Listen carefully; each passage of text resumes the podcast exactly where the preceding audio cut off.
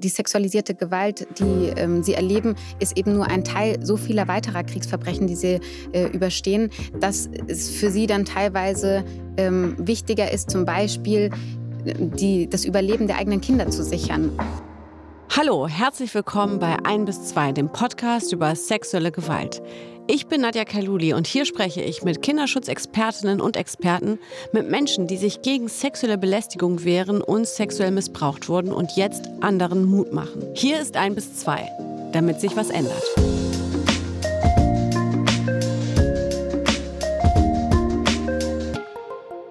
Spätestens seit den Gräueltaten in Butscha in der Ukraine häufen sich ja die Berichte über sogenannte geschlechtsspezifische Gewalt.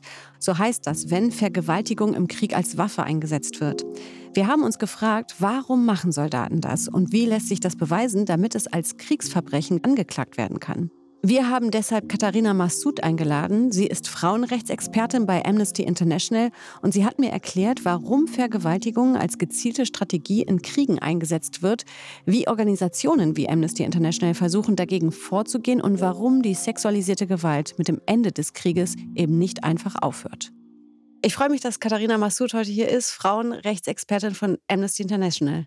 Ja, herzlichen Dank für die Einladung. Schön, dass du da bist. Wir haben auch gesagt, wir duzen uns, das finde ich super. Katharina, wir, wir, sprechen heute über ein Thema, das äh, uns äh, seit Wochen ja wirklich schockiert. Und zwar über den Angriffskrieg in der Ukraine, ähm, den russischen Angriffskrieg auf die Ukraine. Und wir reden über das Thema Vergewaltigung. Was kannst du von Amnesty International Seite aus sagen dazu? Also generell ist es tatsächlich so, dass geschlechtsspezifische Gewalt und äh, inklusive auch sexualisierter Gewalt generell in bewaffneten Konflikten zunimmt und das Risiko steigt. Und jetzt aktuell im äh, Fall der Ukraine ist es so, dass wir auch äh, verschiedene Kriegsverbrechen ähm, dokumentiert haben. Mhm. Und ähm, was insbesondere jetzt den Fall von sexualisierter Gewalt äh, angeht, da ist es so, dass wir ähm, einen Fall dokumentiert haben, bei dem eine ukrainische Frau mit vorgehaltener Waffe äh, von russischen SoldatInnen ähm, ja, vergewaltigt wurde, mehrfach auch, und mhm. das nachdem ihr Mann ähm, ja, außergerichtlich hingerichtet wurde. Das heißt, äh, das ist auf jeden Fall ein Fall, den wir dokumentiert haben. Das ist eindeutig ein Kriegsverbrechen. Mhm. Es ist allerdings so, dass wir keine Kenntnisse haben von weiteren Fällen. Uns ist aber bewusst, dass es Berichte gibt. Ähm, wir finden auch ganz wichtig, dass das weiter ähm, recherchiert werden muss. Wir als Organisation, die unabhängig recherchiert und verifiziert, können aber jetzt bisher noch nicht von einem ähm, ja, weit verbreiteten Muster sexualisierter Gewalt in diesem Konflikt sprechen. Mhm. Wir wollen heute Schritt für Schritt ein bisschen da durchgehen, was du uns so von deiner Seite von Amnesty International sagen kannst. Aber wir wollen natürlich auch auf andere ähm, ähm ja, Regionen schauen, wo Krieg auch noch anhält, wo auch eben sexualisierte Gewalt als Kriegsverbrechen Verbrechen stattfindet. Ähm, jetzt bleiben wir aber mal bei dem Fall, den du gerade geschildert hast. Was bedeutet das genau, wenn du schilderst, das konnten wir dokumentieren? Wie können wir uns das vorstellen? Ähm, wir haben ein Kriseninterventionsteam, das ist äh, vor Ort in der Ukraine und spricht mit betroffenen Menschen, also führt Interviews. Und ähm, zusätzlich gibt es ja noch weitere ähm, Möglichkeiten, also Kriegsverbrechen generell zu dokumentieren, also sei es mit Satellitenaufnahmen oder dass äh, ja, Waffenexpertinnen von Amnesty sich da auch Hülsen und so weiter anschauen äh, und können dann sozusagen unabhängig auch verschiedene Berichte miteinander abgleichen, Beweismaterialien sichten und gucken sozusagen, wie kohärent das ist. Und in diesem Fall haben wir eben mit der betroffenen Person gesprochen mhm. und ähm, können, konnten das ähm, auch verifizieren. Manchmal gibt es eben auch AugenzeugInnenberichte. Das heißt, auf diese Art und Weise ähm, ja, recherchieren wir. Mhm. Jetzt kann man sich das wahrscheinlich ganz schwer vorstellen. Ähm, wenn irgendwo eine Bombe einschlägt, dann äh, sehe ich noch den, ja, die Dokumentation dass da eine Bombe eingeschlagen ist, dass eine Explosion stattgefunden hat, äh, weil die Beweise zeigen, was passiert ist. Bei einer Vergewaltigung ist es, glaube ich, sehr schwer, das zu dokumentieren. Wo, worauf muss man da achten, äh, dass man das beweisen kann, dass hier eben Kriegsverbrechen stattgefunden hat durch eine Vergewaltigung? Also ganz wichtig ist natürlich, mit den Betroffenen selbst zu sprechen, wenn sie das möchten. Äh, man darf natürlich auf jeden Fall niemanden dazu drängen. Ähm, es gibt ja eine ganz große Stigmatisierung, deswegen haben viele Menschen auch Angst davor zu sprechen, wollen auch nicht retraumatisiert werden dadurch, dass sie diese Geschichten nochmal erzählen. Anderen ist es aber sehr wichtig, ihre Geschichten zu teilen und Aufmerksamkeit dafür zu erregen. Das heißt also, die, die Gespräche mit den Betroffenen selbst sind ganz wichtig, mhm. eben wie gesagt auch mit AugenzeugInnen, aber eben auch teilweise eben mit medizinischem Personal. Also die können ja durch Untersuchungen auch äh, feststellen, dass es äh, nachweislich äh, zu sexualisierter Gewalt gekommen ist, dass Verletzungen entstanden sind.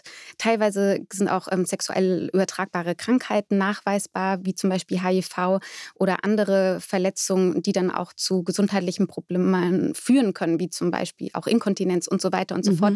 Das heißt, es ist auch ähm, möglich, das nachzuweisen über ähm, die Berichte hinaus mit äh, den Betroffenen, also die eigenen äh, Erzählungen Mhm. Wir sprechen die ganze Zeit von Kriegsverbrechen. Es ist auch ganz wichtig, dass wir das so nennen und eben nicht äh, Vergewaltigung als Kriegswaffe benennen. Warum ist das so? Also es sind ähm, zwei verschiedene Themen. Also einmal würde ich sagen, wir sind als Menschenrechtsorganisation ähm, vor allem auch mit den juristischen Begriffen äh, betraut und verwenden die sozusagen auch. Und äh, Vergewaltigung als Kriegswaffe äh, gibt es als rechtlichen Begriff nicht. Und zusätzlich ähm, ist das auch ein Begriff, der so einen Diskurs nährt, dass es so eine Waffe ist, die eingesetzt wird und die wieder weggenommen werden kann.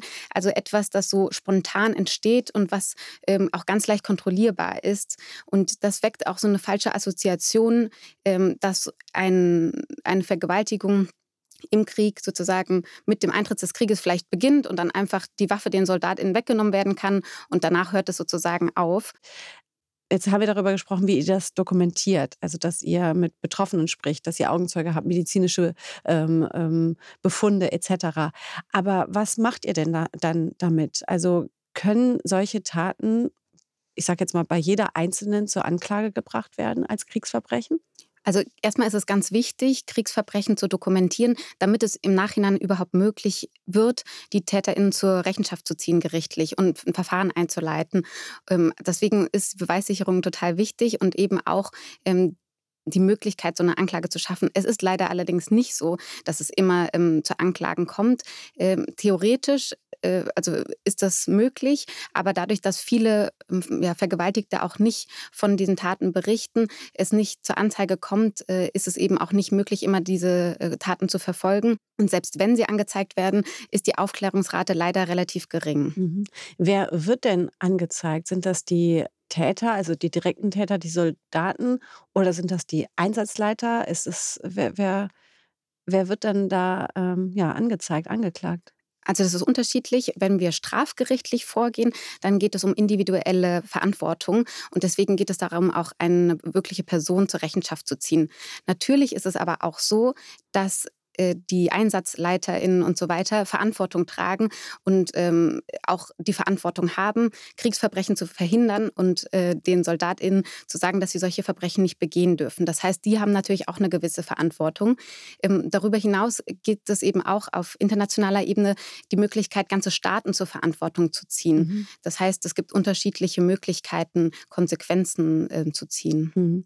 Wir beide reden jetzt fast schon sehr sachlich darüber, über äh, Vergewaltigungen als äh, Kriegsverbrechen. Ich finde es aber auch ganz wichtig, dass wir das können und auch tun, so schlimm das ist, aber dass wir ein bisschen mehr verstehen, warum es eben ähm, überhaupt so weit kommt und wie schwer es eben auch ist, dass solche Verbrechen eben dann angeklagt werden. Ähm, nun fragt man sich ja natürlich, oder als ich von den ersten Fällen natürlich auch gehört habe, von den ersten ähm, ja, Augenzeuginnen oder Betroffenen, die darüber berichtet haben, dass sie eben durch russische Soldaten vergewaltigt worden sind im, im, im Krieg in der Ukraine, da stellen sich viele die Frage, wa warum? Warum ist die Vergewaltigung im Krieg so ein, ja, so eine Waffe, die so extrem eingesetzt wird? Also zuerst muss man sagen, dass es natürlich eine ganz unterschiedlich, also unterschiedliche Formen von Gewalt und unterschiedliche Formen von Konflikten auch gibt. Das heißt, Vergewaltigung und generell sexualisierte Gewalt wird nicht immer überall gleich eingesetzt. Aber ähm, wir konnten nachweisen und können das auch feststellen, dass es sich bei Vergewaltigung und generell sexualisierter Gewalt ganz klar um so eine Machtdemonstration handelt, die entmenschlichend ist. Das heißt, das ist sozusagen eine ähm, ganz große Konsequenz daraus, dass ähm, ja, sexualisierte Gewalt in Konflikten angewendet wird.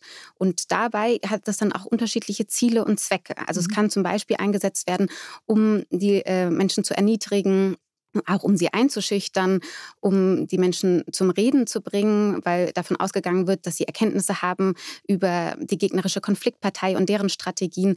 Es kann auch eingesetzt werden, um sie zu terrorisieren, die Menschen eben äh, ja, noch weiter Angst einzuflößen. Also es gibt unterschiedliche Aspekte und das ist nicht überall immer gleich. Mhm. Was wir aber sehen können, ist, dass es meistens über die Tat an der Person direkt, die von diesen schrecklichen Verbrechen betroffen sind, hinausgeht und dass es sozusagen eine Signalwirkung an die Gruppe haben soll, zu der sie gehört.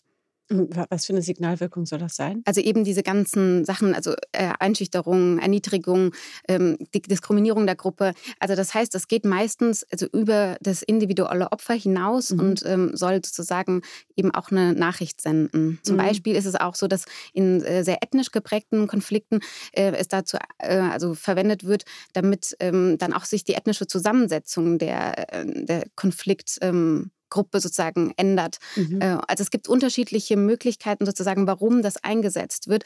Was aber ganz klar ist, ist es auf jeden Fall immer ein Kriegsverbrechen und es kann auch ein Verbrechen gegen die Menschlichkeit darstellen. Mhm. Und das ist sozusagen ähm, aus unserer rechtlichen, menschenrechtlichen Perspektive ähm, das Allerwichtigste. Ähm, du hattest eben eben die Begrifflichkeit genommen, Verbrechen gegen die Menschlichkeit. Und das ist ja von der UN erst seit 2008 so definiert worden, dass eben sexuelle Gewalt Kriegsverbrechen ist und eben Verbrechen gegen die Menschlichkeit. Vergewaltigungen im Krieg gab es schon lange vor 2008. Warum wurde das erst so spät so definiert? Ähm, man muss da tatsächlich ein bisschen vorher ansetzen. Also, äh, dass es international für Aufmerksamkeit gebracht äh, hat, hat schon äh, in den 90er, 1990er Jahren angesetzt, als es zu massenhaften Vergewaltigungen in Bosnien und in Ruanda gekommen ist. Und da ähm, gab es dann im, im Zuge dessen Strafgerichtshöfe, die diese Verbrechen untersucht haben.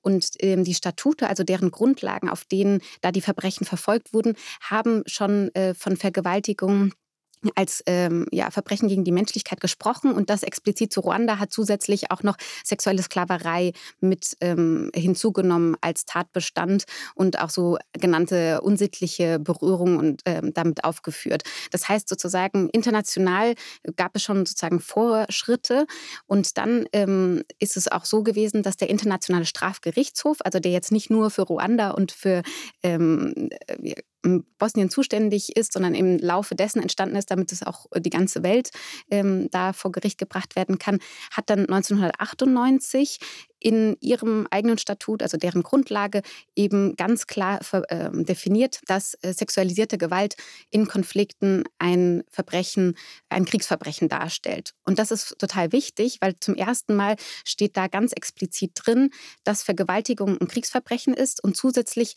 werden da auch noch andere ähm, Bestände aufgezählt, also zum Beispiel ähm, sexuelle Sklaverei, Zwangsprostitution, erzwungene Schwangerschaften und Zwangssterilisation und weitere schwere ähm, sexualisierte ähm, Gewalt wird explizit als Kriegsverbrechen ähm, benannt. Mhm. Und dieses Statut ist 2002 in Kraft getreten und auf Grundlage dessen kann ähm, mittlerweile können Kriegsverbrechen ähm, sexualisierter Art eben auch verfolgt werden. Und ähm, dann einen Schritt weiter, 2008 ähm, war es dann so, dass ähm, beim UN-Sicherheitsrat die äh, Staaten miteinander diskutiert haben und hatten so eine Debatte um äh, Kriegen, äh, ja, äh, Frauen, Frieden, Sicherheit nannte sich das und haben dann eine Resolution verabschiedet, die Resolution 1820.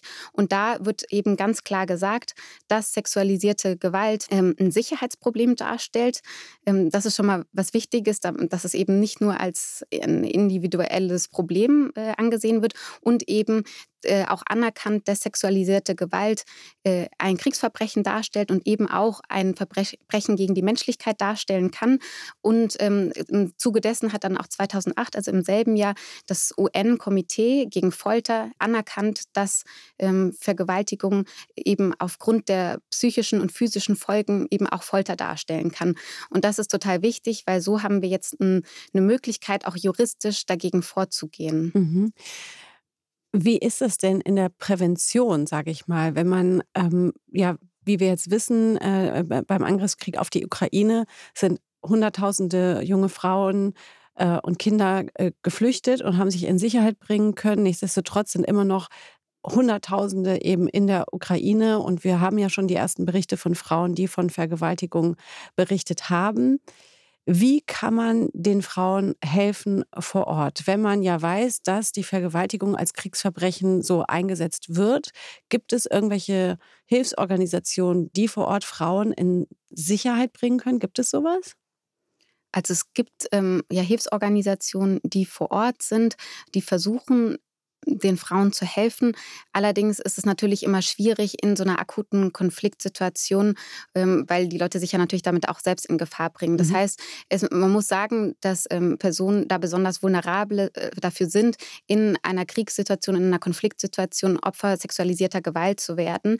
Und man muss dazu sagen, das betrifft leider eben auch nicht nur Frauen und Mädchen, sondern sexualisierte Gewalt betrifft, ähm, also kann alle Geschlechter betreffen. Mhm. Und es gibt auch ähm, dokumentierte Fälle in anderen ähm, ja, Kriegsregionen, wo wir wissen, dass auch äh, Männer und Jungs davon Opfer wurden. Mhm. Das heißt, es ist klar, es ist ein in dem Fall eine geschlechtsspezifische äh, ja, Gewalttat, weil überwiegend, und das ist die Definition, äh, auch von geschlechtsspezifisch, also entweder ähm, betrifft das eine Frau, weil sie eine Frau ist, oder wird mhm. überproportional davon betroffen. Das heißt, es ist auf jeden Fall etwas, was vor allem ähm, Frauen und Mädchen und weiblich gelesene Menschen ähm, betrifft. Aber man darf es eben auch nicht vergessen, dass auch andere Geschlechter davon ähm, ja, Opfer werden können. Mhm. Gibt es äh, bei Amnesty International auch schon Fälle eben von Vergewaltigungen an Männern an Jungs aus der Ukraine? Also in der Ukraine, äh, also in dem, dem akuten Krieg, ähm, haben wir im Moment keine Beweise dafür. Mhm. Wir wissen aber tatsächlich auch zum Beispiel in Bosnien, ähm, da waren ähm, nach äh, offiziellen Schätzungen mindestens 3000 äh, Jungs und Männer davon betroffen. Und zum Beispiel in, ähm, also im Vergleich sind die offiziellen Zahlen äh, für Mädchen und Frauen liegen dabei 20.000. Mhm. Also um mal so eine Dimension davon zu bekommen. Mhm. Das heißt, äh, genau, das wollte ich nochmal sagen, genau, dass einfach ja. wirklich auch alle betroffen werden, äh, sein können. Es ist aber so, dass natürlich manche Menschen ähm, besonders schutzbedürftig sind, weil sie in unterschiedlichen Situationen sind. Und da sind besonders junge Menschen, Kinder natürlich besonders schutzbedürftig, auch besonders alte Menschen. Mhm. Wir haben auch äh, Berichte aus unterschiedlichen Konflikten, wo schwangere ähm, Personen vergewaltigt wurden und die dadurch eine Fehlgeburt erlitten haben. Also das heißt, ähm, ja, es ist auf jeden Fall nochmal spezifisch, ähm, wie ja, da irgendwie auch mhm. ja, Schutzbedürfnisse entstehen. Ja. Weißt du darüber Bescheid oder weiß äh, Amnesty International darüber Bescheid, ob Soldatinnen und Soldaten dahingehend, ähm, ich, ne, ich nenne jetzt mal äh, das Wort ausgebildet werden, eben sexuelle Gewalt als, und jetzt sage ich das bewusst, Waffe auch einzusetzen? Ähm, wir haben keine Kenntnisse darüber, dass das tatsächlich sozusagen passiert. Es ist manchmal so, dass wir in bestimmten Konflikten äh, schon so sehr sehen können, dass es ein systematisches Verbrechen ist, dann wird es dann auch zu einem äh, Verbrechen gegen die Menschlichkeit. Und das muss dann zumindest unter Duldung äh, passieren, weil es ein so weit verbreitetes System ist. Das ist auch ein ganz generell ein großes ähm, Problem, dass ja staatlich geförderte Gewalt, was ja Kriege sind, eben auch so dieses Gewaltpotenzial sehr erhöht. Mhm. Und das passiert dann eben häufig durch ähm, die Menschen, die dann an der Front sind. Und man muss dazu aber auch sagen, dass sich diese Gewalt nicht unbedingt nur auf die ähm, Menschen der gegnerischen Konfliktpartei beschränkt, sondern man äh, kann auch nachweisen, das hat auch Amnesty in, in verschiedenen Berichten gemacht, dass auch die, das Gewaltpotenzial gegenüber zum Beispiel den eigenen ähm, Frauen und anderen Menschen, die in der unmittelbaren Umgebung ist, steigt. Und mhm. das auch ähm, also im, im, Hinblick auf sexualisierter Gewalt. Also das heißt, äh, ja, da gibt es schon einen sehr toxischen Cocktail auch, mhm. der dazu führt, dass sowohl sexualisierte Gewalt in Konflikten steigt, aber auch generell andere Formen ähm, von Gewalt äh, erhöht werden. Kann man erklären, warum das so ist? Also ist natürlich schwierig, das zu erklären. Äh, gleichzeitig ist es so, dass der Krieg per se, ähm, ja, dass es darum geht, so staatlich geförderte Gewalt auszuleben. Und häufig werden da äh, die Grenzen dann auch überschritten. Das heißt, ähm, dass dann die Gewalt, die ähm, begangen wird, ähm, in noch einem legitimen Rahmen sozusagen nicht mehr eingehalten wird und dass es sich dann ausbreitet. Also die also Militarisierung an sich ist natürlich da ein großes Problem, wenn es um sexualisierte Gewalt geht, weil es ja auch, ähm, auch viel mehr Waffen zur Verfügung stehen. Also es ist da so, also es ist nicht so leicht, das zu erklären, mhm. äh, aber es ist auf jeden Fall ein Problem, dass dieses Gewaltpotenzial generell so hoch ist. Mhm.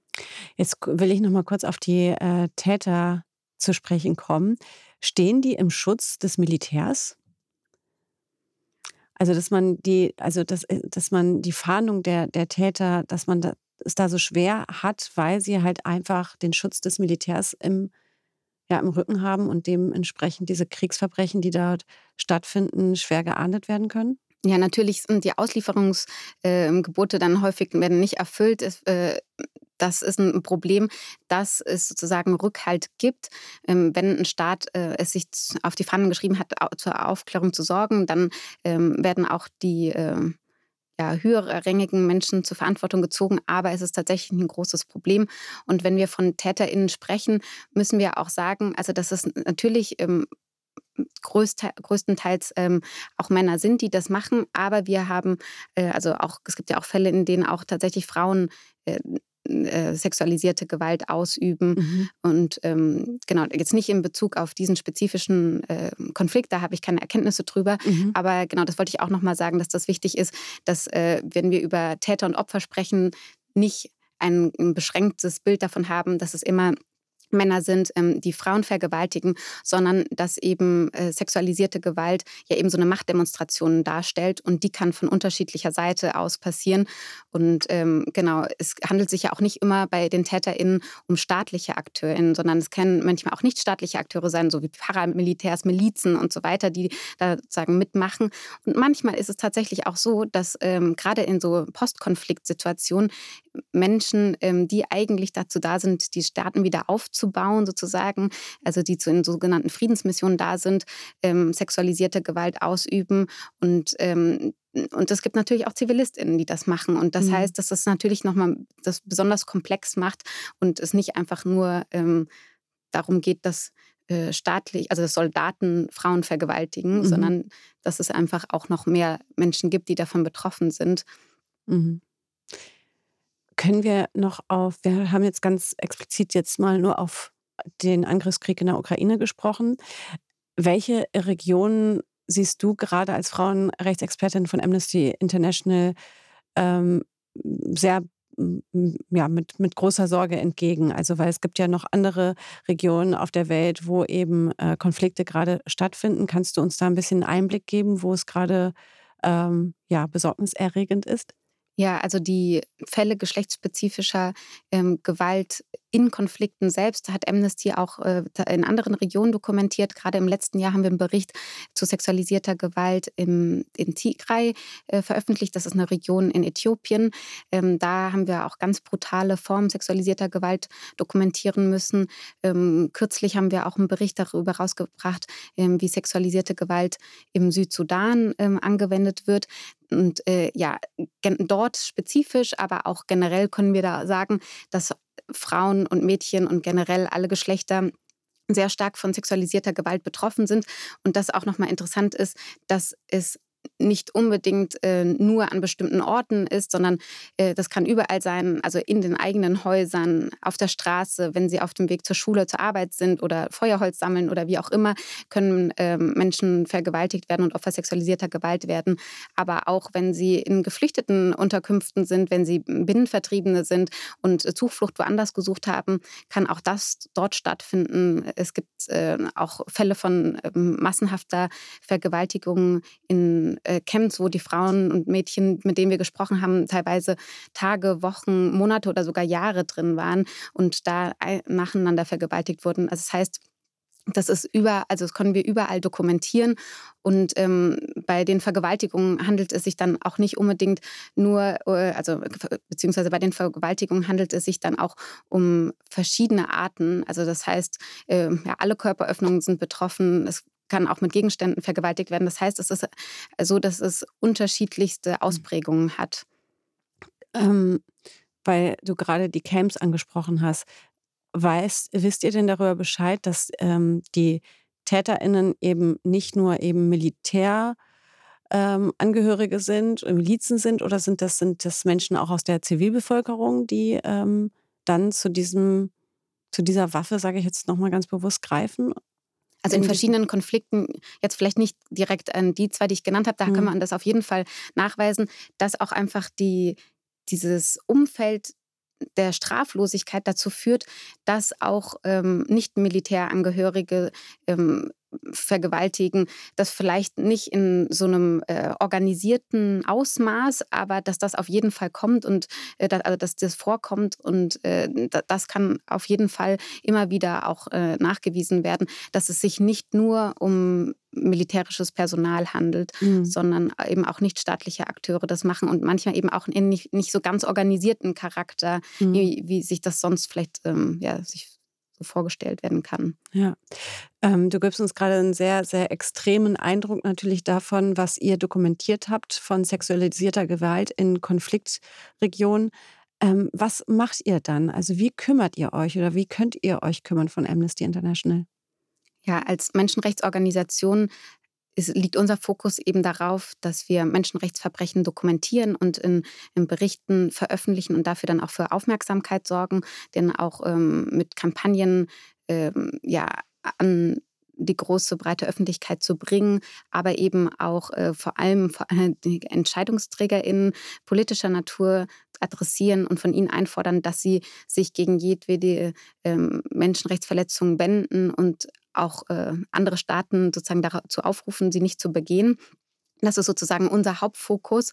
Das heißt, äh, wir als Organisation ähm, äh, leisten keine humanitäre Hilfe, verweisen aber natürlich, ähm, wenn wir mit Menschen sprechen, die äh, betroffen sind von sexualisierter Gewalt, auf die verschiedenen Hilfsangebote und ähm, genau ähm, ja, in der Hoffnung, dass natürlich, dass ihnen dann auf diese Art und Weise geholfen wird. Mhm. Was muss sich in der Außenpolitik ändern, damit eben sexualisierte Gewalt ähm, nicht in dieser extremen Art oder am besten gar nicht, aber wir sind nicht naiv, wir wissen, dass es so schnell nicht passieren wird, äh, vorkommt. Also was, was müssen wir da, an welchen Appell müssen wir da rausschicken? Also zum einen ist es natürlich gut, dass die internationale Gemeinschaft schon das Problem erkannt hat, dass sexualisierte Gewalt äh, ein Verbrechen darstellt, ein Verbrechen gegen die Menschlichkeit darstellen kann und dass das sozusagen geahndet werden kann. Was aber noch nicht ausreichend vorhanden ist, ähm, ist sozusagen ein richtiges Verständnis von diesem Problem. Es wird ja häufig von ähm, ja, sexualisierter Gewalt oder Vergewaltigung als Kriegswaffe gesprochen und das ähm, erweckt die Assoziation, dass es etwas ist, was mit Kriegsbeginn äh, eintritt und dann nach Kriegsende aufhört und ähm, dass das so eine Waffe ist, die man einfach auch wieder wegnehmen kann. Und das ist aber einfach viel komplizierter und viel komplexer, das System. Und es äh, ist viel wichtiger, dass dann auch die Ursachen mit äh, gedacht werden und auch klar wird, dass sexualisierte Gewalt in Friedenszeiten beginnt, über die ähm, ja, Kriegssituation hinweggeht und auch in diesen Postkonfliktsituationen da ist. Und ähm, deswegen ist es besonders wichtig, wenn äh, es um feministische Außenpolitik geht, dass wirklich diese Ursachen angegangen werden.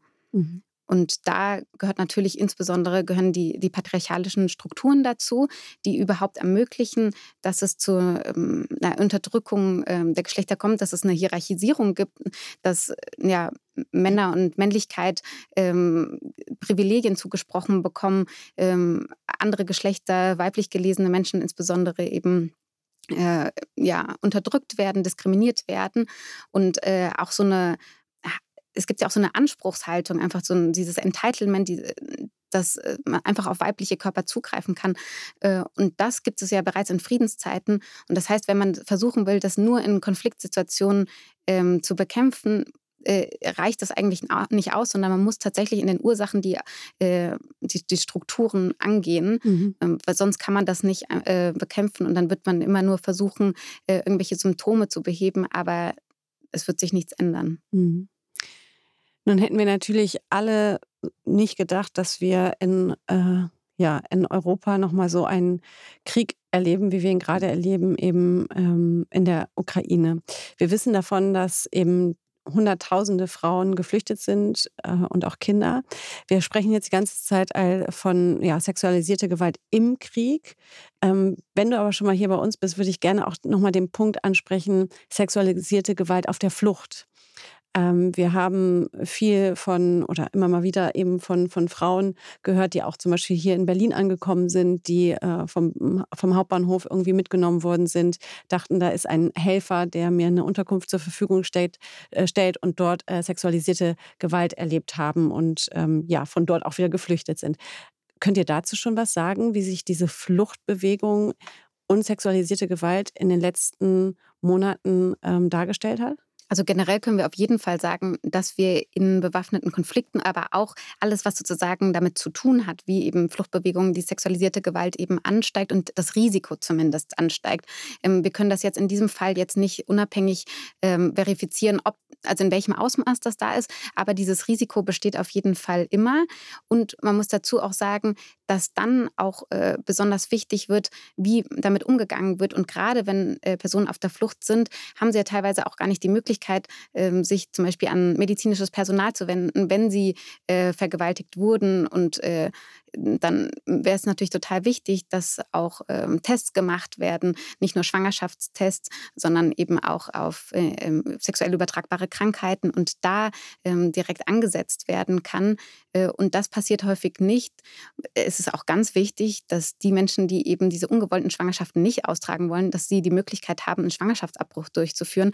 Und das äh, ist teilweise eben in, in, den angrenzenden Ländern um die Ukraine herum auch rechtlich ganz schwierig. Zum Beispiel in Polen, ähm, da sind ja ganz scharfe äh, Gesetze, die das fast unmöglich machen. Und das heißt, ähm, wir, wir sehen schon, dass es sehr, sehr wichtig ist, äh, da auf jeden Fall ähm, mehr Unterstützung zu bieten und ähm, die äh, Hilfeleistung auch nicht nur sozusagen auf ähm, äh, sexuelle und also auf ähm, Schwangerschaftsprävention zu beschränken, sondern auch generell sexuelle und reproduktive Rechte ähm, ja, einzuhalten. Also es gibt ja auch Schwangere, die auf der Flucht sind und mhm. die Hilfe brauchen oder auch Menschen, ähm, die Medikamente brauchen, äh, Transpersonen, die Hormonbehandlung brauchen und so weiter und so fort. Das heißt, das ist auf jeden Fall total wichtig, äh, dass da mehr getan wird.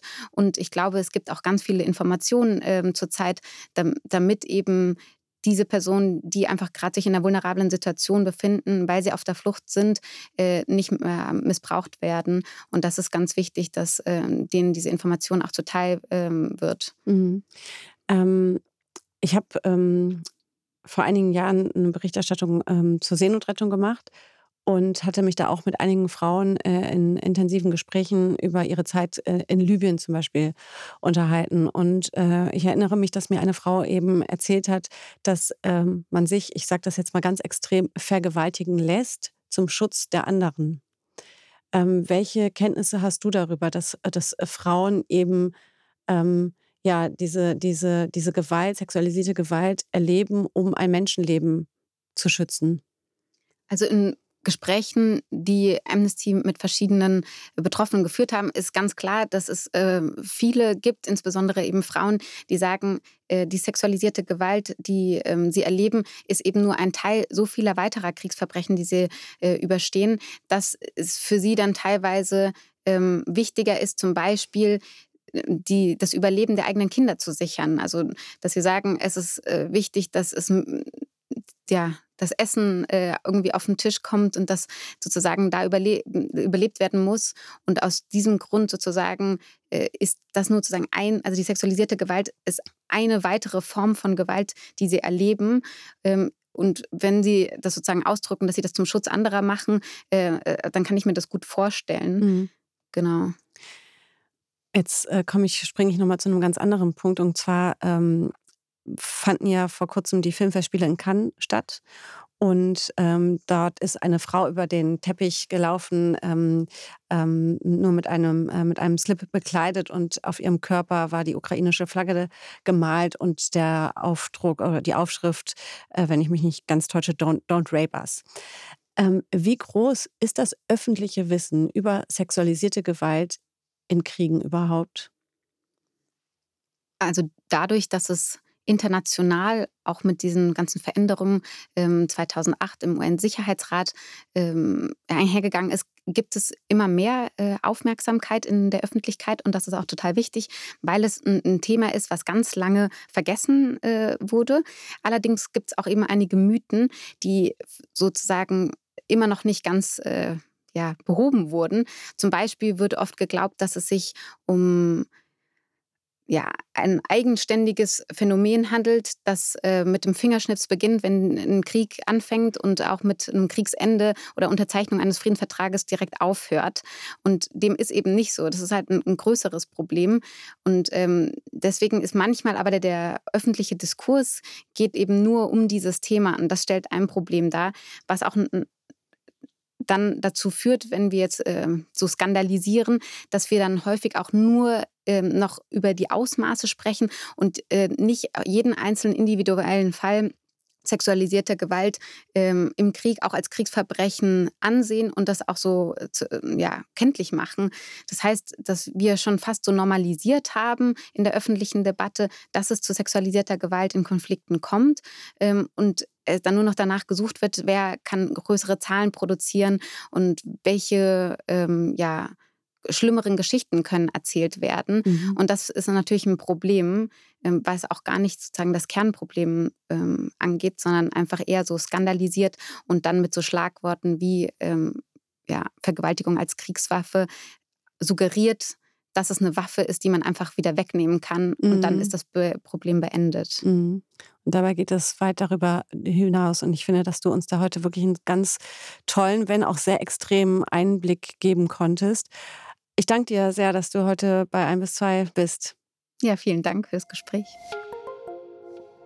Ja, das waren wirklich sehr extreme Schilderungen, die wir von Katharina Massoud heute gehört haben. Aber eben finde ich auch sehr wichtig, dass wir darüber Kenntnis bekommen. Und ein Punkt, den sie auch gesagt hat, der sehr wichtig ist, ist, dass wenn Konflikte, Kriege vorbei sind, bedeutet das nicht, dass eben für die Opfer sexualisierte Gewalt vorbei ist, sondern die Opfer immer noch in dieser Situation weiterleben und dass man das halt eben nicht vergessen darf.